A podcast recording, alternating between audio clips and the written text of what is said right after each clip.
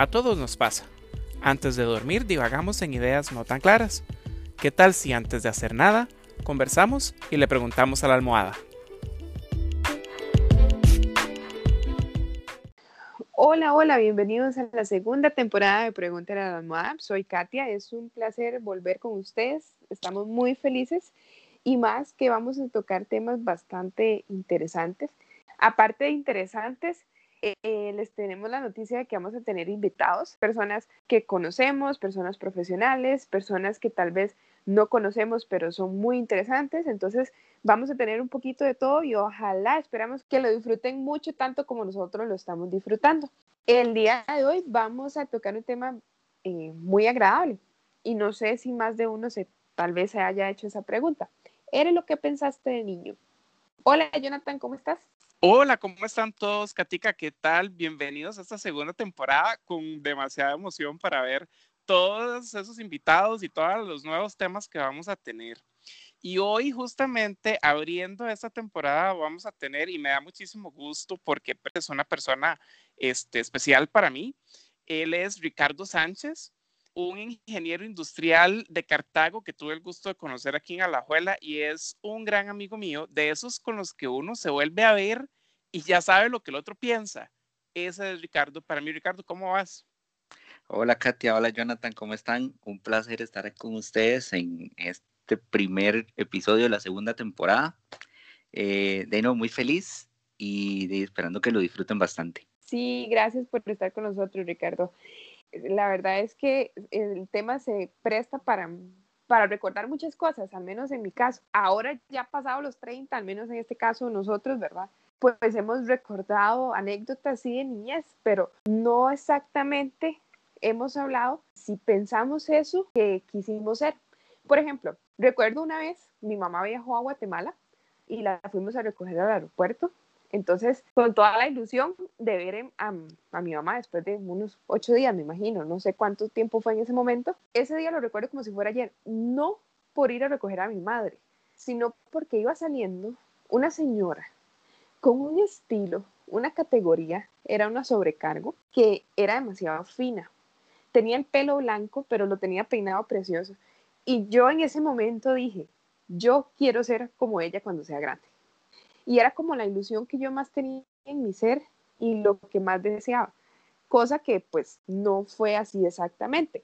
De niño uno desea ser así, pero ¿cómo se ve uno ahora? ¿Es así o no? ¿Qué opinan ustedes, chicos? Bueno, voy a contarles un poco mi historia. Yo desde siempre, desde que tengo memoria, lo que, lo que yo deseaba, ¿verdad? Era ser periodista. Yo me veía ahí en la tele, de hecho jugaba de que, de que yo hacía entrevistas a los demás, eh, entrevistaba a mi hermano menor, ¿verdad? En ese momento éramos solo dos, entonces entrevistaba a mi hermano menor. Em, con los juguetes hacía como desfiles y conciertos y yo era el animador, yo era el que, el que dirigía todo eso. Eh, entonces creo que yo siempre me vi como, como una persona así como de, que tenía que salir en tele o así como en la rama del periodismo?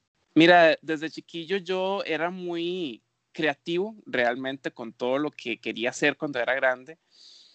Desde lo normal de un niño que quiere ser astronauta, pasando por un arqueólogo y terminé como un médico. Esa, ese era mi sueño y, e incluso lo sostuve hasta que llegué al colegio. Yo toda mi vida pensé que yo iba a ser un doctor. Recuerdo con mis compañeritos y mis amiguitos de aquí del barrio que eh, jugábamos al doctor y yo siempre era el doctor. A mí nadie me quitaba esa, ese título.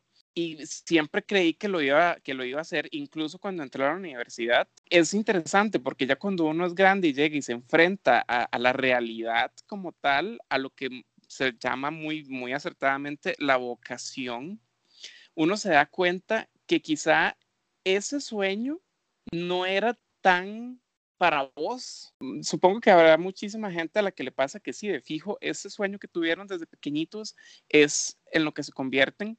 En mi caso, yo me di cuenta que definitivamente no era eh, para mí, no era lo que tenía, no sé, dígase, el destino, la vida planeado para mi persona. Y entonces Mi realidad en ese momento de universidad pasó por algunas etapas y al final terminó en lo que hago el día de hoy, que es turismo. Y es algo a lo que le he encontrado muchísimo, muchísimo cariño y que me ha encantado realmente, pero es interesante porque no es ni siquiera cercano a lo que pensé que iba a ser cuando fuera grande. Sí, exacto, es que como decís, la vocación yo creo que va muchas veces lejana a la realidad. En mi caso yo decía, yo quiero ser como esa señora y yo todavía recuerdo su cara a la perfección. Más que decía mi papá, yo quiero que alguna sea sobrecargo.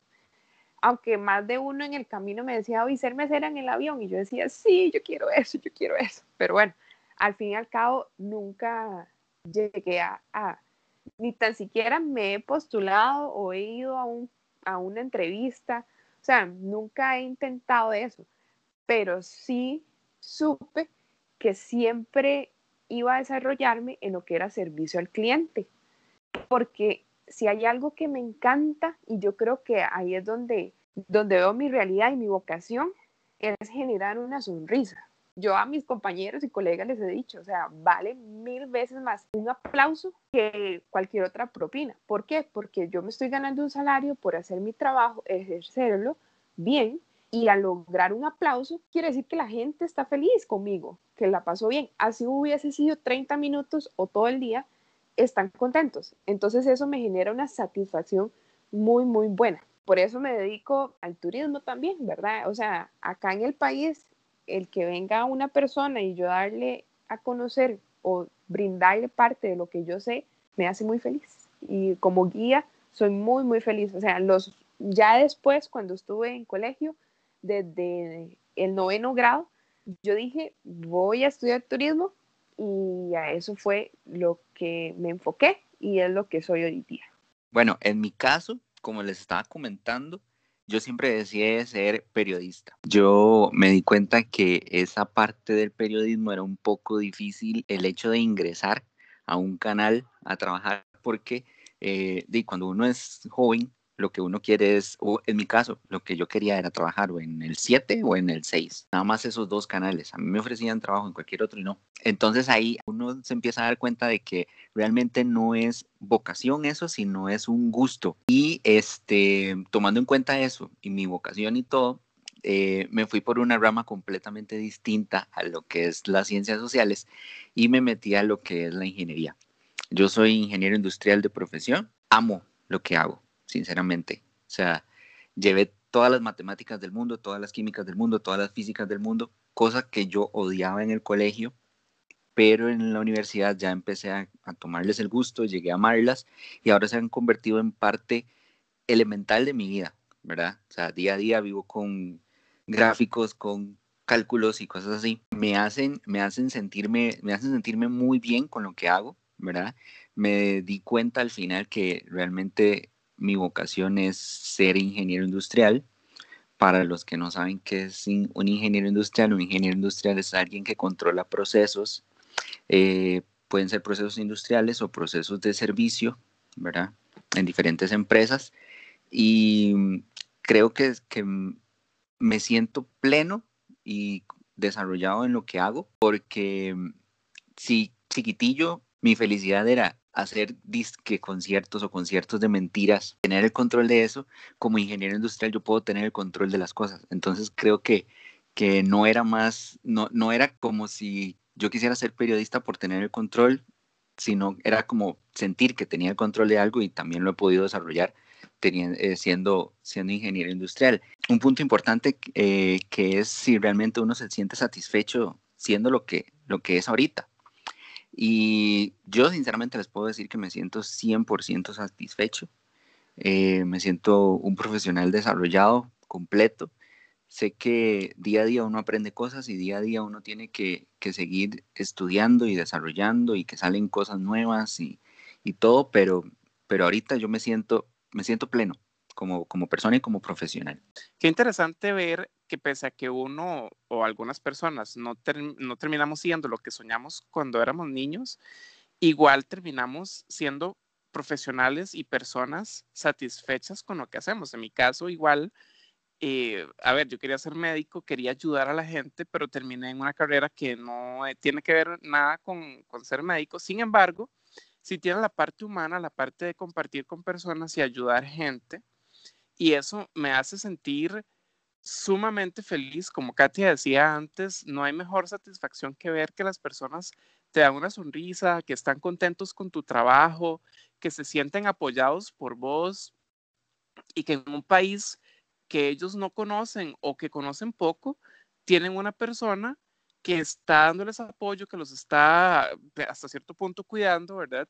Y haciéndolos sentir bien, que disfruten y además que queden con las ganas de regresar. Eso a mí me hace sentir demasiado, demasiado feliz y me encanta también lo que hago como guía de turismo. Sí, correcto, es demasiado bonito, se siente muy bonito.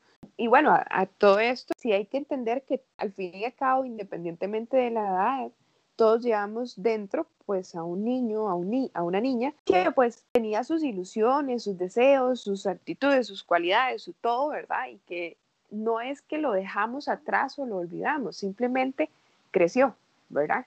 Y va tomando y va eh, adaptándose muchas veces a las nuevas realidades que se vienen. Si yo vuelvo a ver a mi niña, yo le diría como gracias y que qué valiente, porque tal vez no tuvimos, eh, o sea, yo no me quejo de mi niñez, fue muy bonita, tuvo sus cosas, desde muy pequeña siempre eh, he recibido terapias donde me han hecho más consciente de mí y aceptarme más, porque ha sido un trabajo, no es fácil, es un mundo muy cruel muchas veces, pero vamos saliendo adelante. Entonces, yo le diría que gracias porque soportó todo eso y me ha hecho hoy la mujer que soy. Y aparte, lo valiente porque di, la vida sí me ha dado muchas rocas y me ha costado subir esa montaña, pero ahí vamos, bien y feliz. Y sí, muy satisfecha con, con lo que soy, ¿verdad? En este caso.